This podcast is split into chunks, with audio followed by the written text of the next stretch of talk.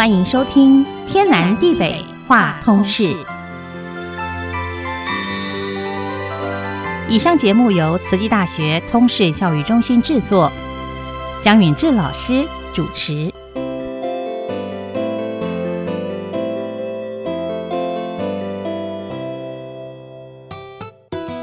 Ngiyanibisani nonke emakhaya libito lami ngisimfungo Dlamini ngifundza etawa ni and I'm a student of Tsuchi.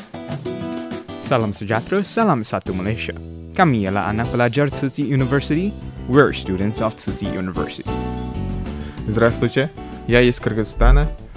I'm studying at Tsinghua University. Hello, 大家好. I'm Elise DeVido, Dai Ailian. Welcome to my program, Ailian Shuo. Hello, everyone, and welcome to 88.3 Ailian Shuo.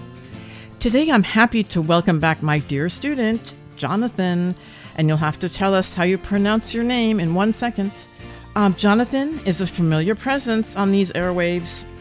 Um, I've interviewed him, and he's been interviewed many times. Um, and, and he's interviewed others as well. He will be a senior in the English department this fall, so we, he has a lot to tell us about. And he is very active in the university at large and also in all kinds of foundation activities. Welcome, Jonathan, to the program. Good afternoon, Professor. Thank you for having me here. Well, gosh, I haven't seen you since, well, when? Because we had online classes. So, um, bringing me up to speed at what you've been doing since April. Ooh, ever since April. Uh, so, first and foremost, I'm still continuing my work as translator.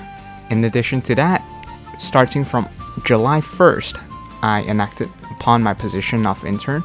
My internship was taken at JE Marble Company, Taiwan, Hualien. And I think that should be pretty much all the things that I've been doing up.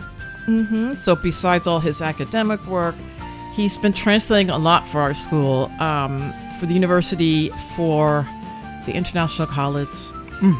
And when you say translation, you mean written translation, oral translation? Well, for the amount of interpreting sessions that I've had, they've definitely been on the decline. And mostly I've just been working on written translations.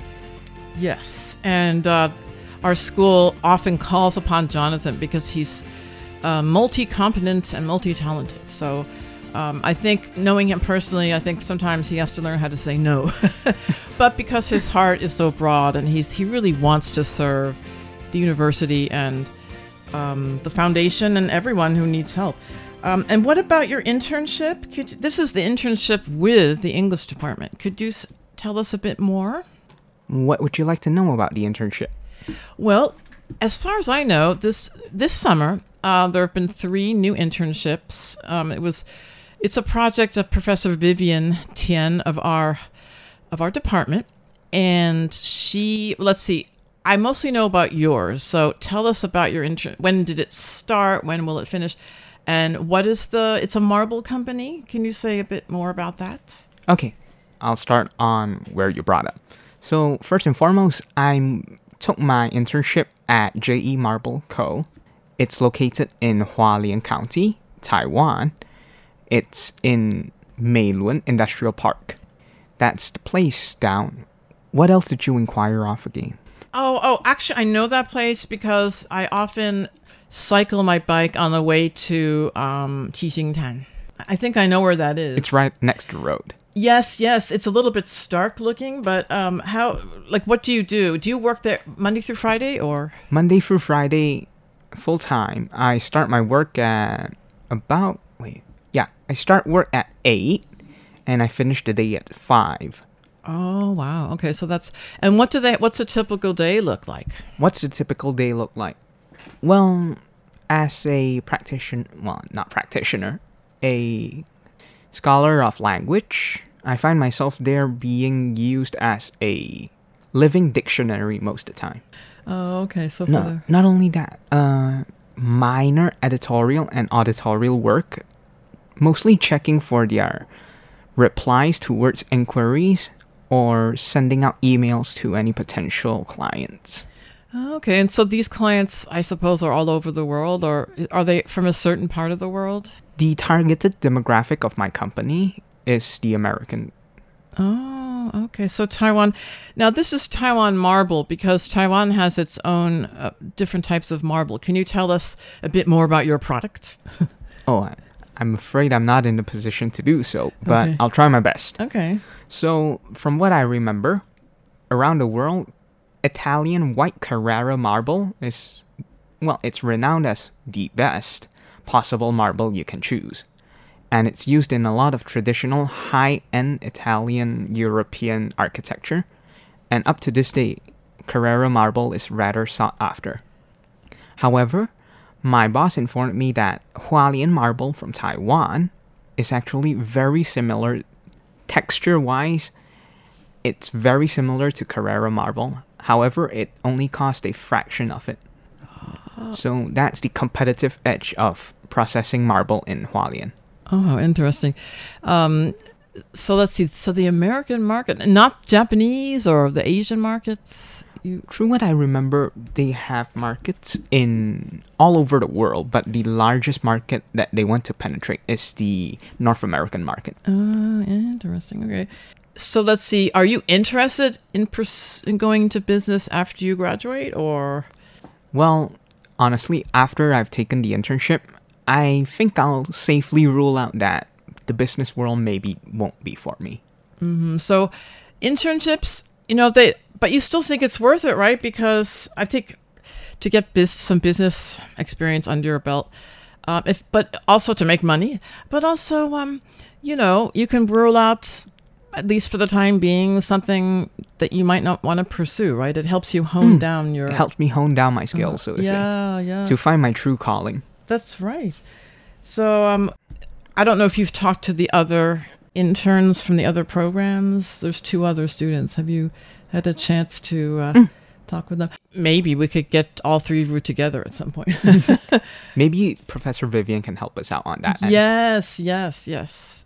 Great. So, and have you had time to to um, to bicycle? Probably not, because I think a lot of our listeners know that Jonathan is a is a very enthusiastic cyclist, um, and I know the summertime it's hot, but it's probably the best time to go cycling. Have you had try, time to do that? Oh no, I think you take your bike too to work, right? Is that? Oh, okay. I take my bike to work too. Ah. However, once I finished my day, my bike is usually caked in. I'm not. Sh- I don't know how to call it, but I call it marble dust. Oh my god, that's can- probably Since we're a processing foundry, we cut up marble on site, so there's a lot of dust particulates floating around. And I don't know why it always sticks to cars, Oh, maybe you and should, bicycles are not safe. maybe you should cover it with something because it must it might get stuck in the gears, right? And Mm. uh, and how about you better be wearing a mask? I think. Yeah, I hope you wear a COVID. mask. Yeah, okay, but We're also also wearing masks. the dust. But um, th- so that's been keeping you busy. And um, have you had time to do translation, or you're just gonna set? You've been setting that aside uh, until we go back to school. For the time being, I've told school of well, I've told the officials by the school, the office. Sorry, I've informed the office that I'll not be able to do much translation work on the entirety of July and partially during August. Okay. However, in the future, I am trying to work. I do recall that we were sh- starting up a translations committee, but it seems that it's not catching it.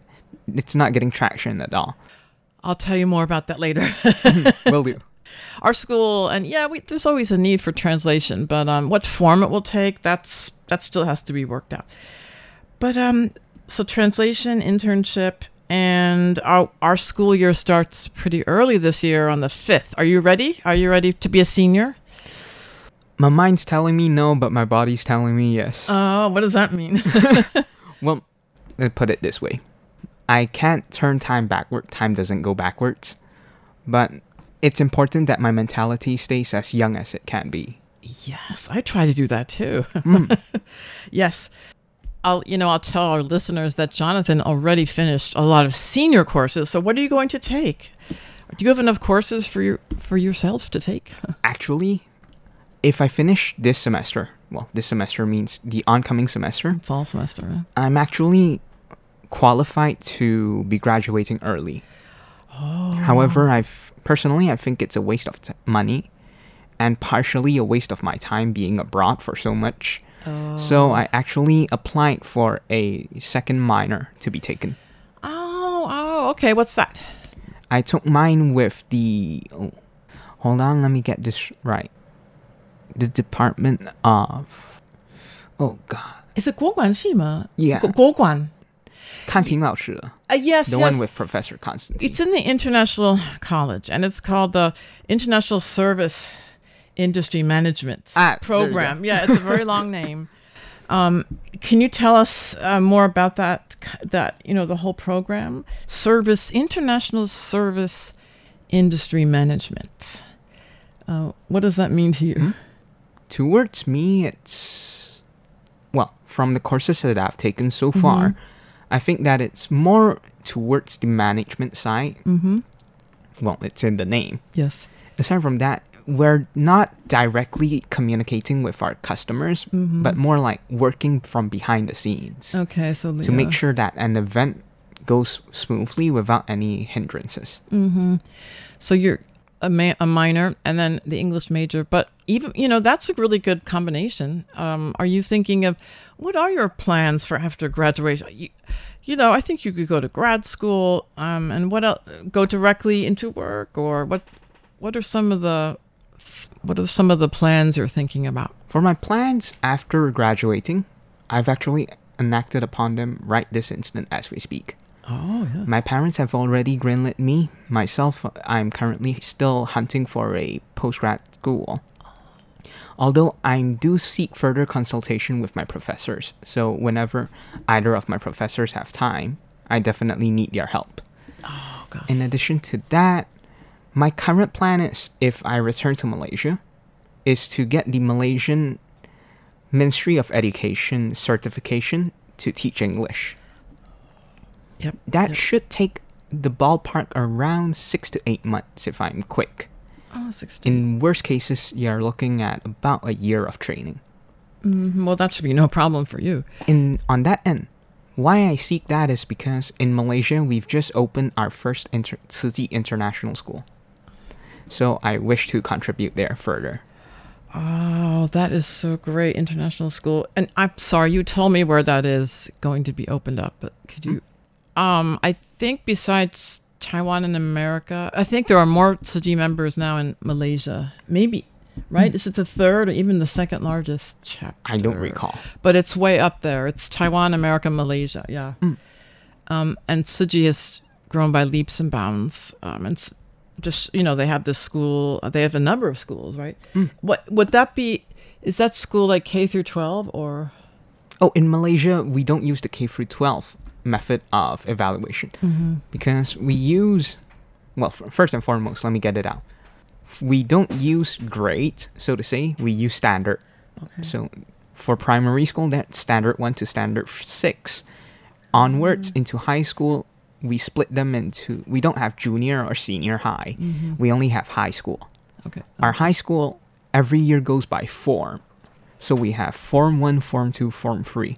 There's Forms 1 through to 5. And for our considered higher education in high school, there's Form 6. However, Form 6 is studied through two years, which means it's, if I want to put it in K, K2 terms, you're looking at K to 13. Okay, the British system, huh? Mm. yes. Very complicated, that. Yes. That's so. That's great. So you'd be, uh, what? So English, you'd want to teach English or social studies, or you have to to see. Uh, at this current point in time, I still I do believe that it's still a bit too early for me to make a final decision. Yeah, yeah. But you said grad school. Mm. Um. So would you, when you say graduate school, do you mean, um, in Taiwan or somewhere else? My parents informed me probably remaining in Taiwan mm-hmm. Mm-hmm. to pursue my masters Okay. might be a bad choice for me personally mm-hmm. because they understand that I'm well, I'm struggling very hard with the Chinese society. allow me to elaborate. Yes. It's not to say that the Chinese are bad people. Myself, I'm born Chinese. What I'm trying to say is the Chinese language is not one that I'm very well known with and I'm not very fluent in it. Oh, that's this is so interesting. You know, my son was born in Taiwan. He's bilingual, but he always felt more comfortable in English. He went to Chinese schools, except for the Taipei American School, but for high school. But he always felt more um, comfortable in English. He writes in English. It's, I wonder why. That must be so. There's a. I mean, and you grew up in a Chinese family, so why? But then, what were you speaking at home, or what about your early school system? Was that bilingual, or was that Chinese or English? The first ever education I received was when I was two years old in preschool. My preschool was operated by a, um, if I recall correct, he is a British person. I was taught in preschool in English. My first bit of formal education was received in English. Back home, my heritage language was Cantonese. Okay, Cantonese. So, but you're fluent in Cantonese, obviously. Mm. But so you're when you say Chinese, you think you're talking about Mandarin, Mandarin Chinese. Mandarin Chinese. That, as, as I recall, you said you had to learn it more when when you got to Taiwan, right? Mm. Yeah, that At was a big. first, uh, when I was a freshman here, I pretty much spoke Cantonese to the locals. Ah. And I do believe that my knowledge of the Cantonese language actually enabled me to pick up the Chinese language pretty quickly. you'd think so, right? Because Mm. Mandarin, yeah, yeah. They're not exactly carbon copies of each Mm-mm. other. However, they have about 90 to 98% of the similar DNA. Mm-hmm, yeah. And uh, but then why did you say you still Chinese is a Mandarin or any Chinese dialect is a struggle for you or a To that, I have a very simple reason too. Observe this in English or any language that we use Roman letters in. Languages which use the Roman letters are usually what we call, I'll put them in simple terms and call them puzzles. You put these puzzle pieces together to form a new word, and every word is just that.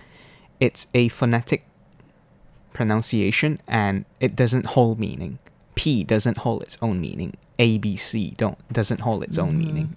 However, in I call them Han Chinese because even the Japanese, the Koreans also Mhm. have Chinese kanji, symbols. So in kanji, in the whole Chinese Han Hanzi, mm-hmm. Every single word has their own meaning. Mhm. And I guess that's the part that's most complicated for me because I cannot physically remember every single word for Mm-hmm. every single possible thing. Well, no one can do that.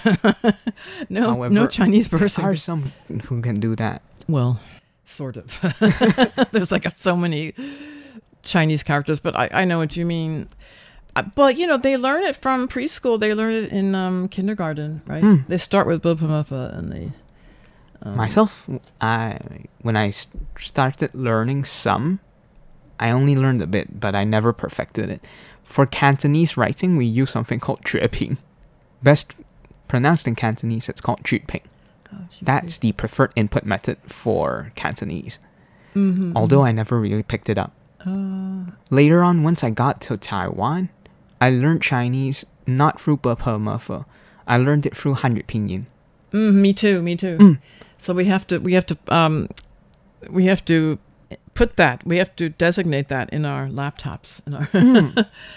In addition to that, I found because I tried out Bopomofo, and it's very complicated to key in. And on the other hand, well, since you use it too, yeah. yeah. Hanyu Pinyin is much easier. Yeah, well, especially because we know English. I think that's why, because it's alphabetical. But yeah, so let's see, multilingual. That's why Malaysia is so interesting. And your background, okay, so Cantonese, but you say there's also Minnan. Am I imagining this, or Hmm. did you also say there's Minnanren in your ancestry, or are they all Cantonese?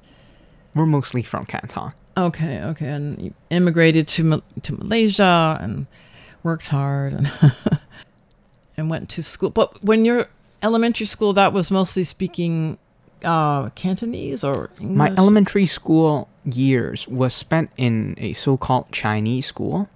Okay. However, back in that, no. However, back then when I was in elementary school, my Chinese teacher always, well, had it out for me because she always considered me as the class clown. The Chinese who didn't speak Chinese. Oh. I couldn't even understand it. Oh, that's not very nice. You shouldn't say it. That's a class clown.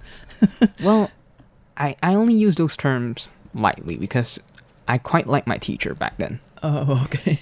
Although she got very pissed at me a lot, she remained my homeroom teacher for three subsequent years. Oh. Consecutive, I say. Three ah. consecutive years. Oh gosh. I wish to see her today and show her, hey, congratulations. Look, I can now speak Chinese. exactly, and fluently too. So, yeah. Sometimes, you know, when I was in college, I took four years of Mandarin, but it wasn't until I went to Beijing and then it all clicked. Some people just learn in the environment, you know, and a lot of people do, right? And that's me. When I, I went there, you just have to use it, and you're, you're surrounded by people using it. And that's much different than being in the classroom. So it finally clicks. But um, so let's get back. What are you going to take this fall? Uh, as far as English classes are concerned, well, you have to take English classes, English department classes, and ISM classes, right? For currently, I'm not too sure. I don't recall my course schedule. Okay, he's been so busy over the. it's like me. I the summer just we're so busy in the summer doing things other other than classes. Yeah. Um, gosh, so what did you want to say? You had some news from your from Malaysia. Did you want to talk about that? Do we have the time for it? Yeah, we have time. Just briefly, because Jonathan is also very deeply and sincerely involved with um, with foundation. Um, his he comes from a Tzu Chi family, so he's also always concerned about what's happening back back home. So, uh, what what were you saying? That something just happened recently with a Yesterday at about 3 o'clock in the afternoon, one of my care recipients in Malaysia, her name, she goes by Miss Hayati. Miss Hayati, she passed out without a reason and she ended up in the General Hospital GH in Malaysia. My mother visited her after visit after working hours and found her in a catatonic state whereby she was completely immobile and oh. unresponsive. oh no, I hope it's not a stroke. Did did the doctor Doctors say? say it's not stroke. That's the definite part because she still has mobility, but she's I don't know. It's more or less the state. Do you recall when I was hospitalized here? Oh, unfortunately, It was more or less like that. I was not responsive oh. and constantly complaining. Well, a type of a type of concussion, actually. Though in her case there was no clear sign of concussion, she just ah. pretty much fell over. Some kind of. It's like someone turned off the power to her brain. Well, a heart problem then. After Sounds like that, currently she's diagnosed with pneumonia. She's got water in her lungs. Whoa, she could have been ill with that and not know it. You know. Oh gosh. In addition to that, another potential hazard for her it's because she's diagnosed with autoimmune system. Oh well, that well, yeah, that doesn't help whatsoever. the poor lady, gosh. That's also why we received her as our care recipient. Oh, because she has chronic illnesses. Mm. So when you say we, we, that means your family, right? Yes. So can you tell us about that for maybe some listeners don't know? So Jonathan comes from a Tzu Chi family. So each family has one, or how does that work about care recipients? Well, I can't say for sure myself. I'm not really an inducted member yet. But from what my mom can tell me, to be a Tzu Chi family, you don't really need to be a member of the community because Tzu Chi, we, we try our best not to put labels on people. So if we want to say someone, oh, 他是慈济家庭, it's usually rather negative to say that because it considers that you give status towards, well, you give preference, you show preference. Mm, And we don't want to do that. okay, So in this case, we just say we're awakened in some way. okay, okay, yeah. We just, we're more willing to provide for others. That's Mm-hmm. it. And with regards to the care recipient, my mom previously, she took up in total eight care recipients, if I recall correctly. Oh gosh. However, we're most well, well, we're in, with regards to communications, we communicate with Miss Hayati the most. Oh, However, recently, due to the strain that the work brings with it, my mom actually dropped the case. However, even though she's no longer formally registered as a care recipient to my mom's name, we're still in contact with her. hmm yeah, everyone needs friends, especially especially when we get ill or have a tough time in life. Mm. Um, so that's very caring of your parents. Yeah, I hope I hope Miss Hayati gets well soon. That's um, yeah. So you know the Shangren, um, and you know Shangren says, live in the moment and you know. Uh, cherish every moment, um, especially when we're healthy, right? Mm. As long as we're healthy, we should help others. Um, and I always, you know, whenever we have aches and pains and complain, you know, we should really think of people far worse off than we are. Mm. Um, you know, and we have our healthy bodies. We should use them in the best way we can to help other people. So, um, yeah. So, well, on that note, I guess we can wrap it up. Um, you know, with Jonathan, I can talk with Jonathan all day. There's he has a lot of interesting stories, uh, like the time where he tried to camp on Hehuanshan in the winter. Oh, that failed. but we That won't talk about that right but uh, another time. But um, thank you, Jonathan, and um, I'm sure I'll see you back on the airwaves soon. Thank you very much, Professor. Okay. Till next time. Till next time. Ganan. Ganan. Ganan. Love's the language of our souls. Love's held in hearts, not hands alone. Love's our small wish for you to enjoy. We wish you forever peace and joy.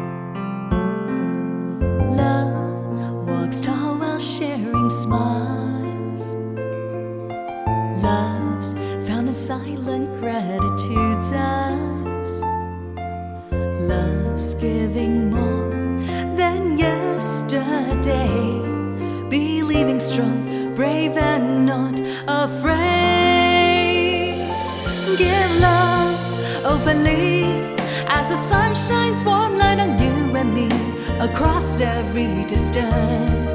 So shall our love dare to dance. Spread love readily, pave the long road ahead tenderly. Your soothing blessings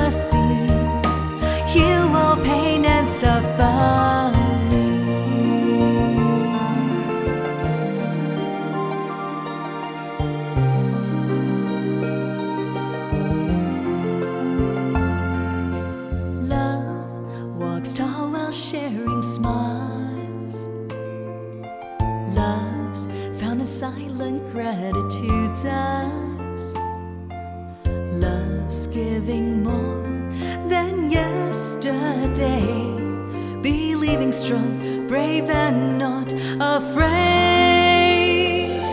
Give love openly as the sun shines warm light on you and me across every distance. So shall our love dare to dance. Spread love readily, pave the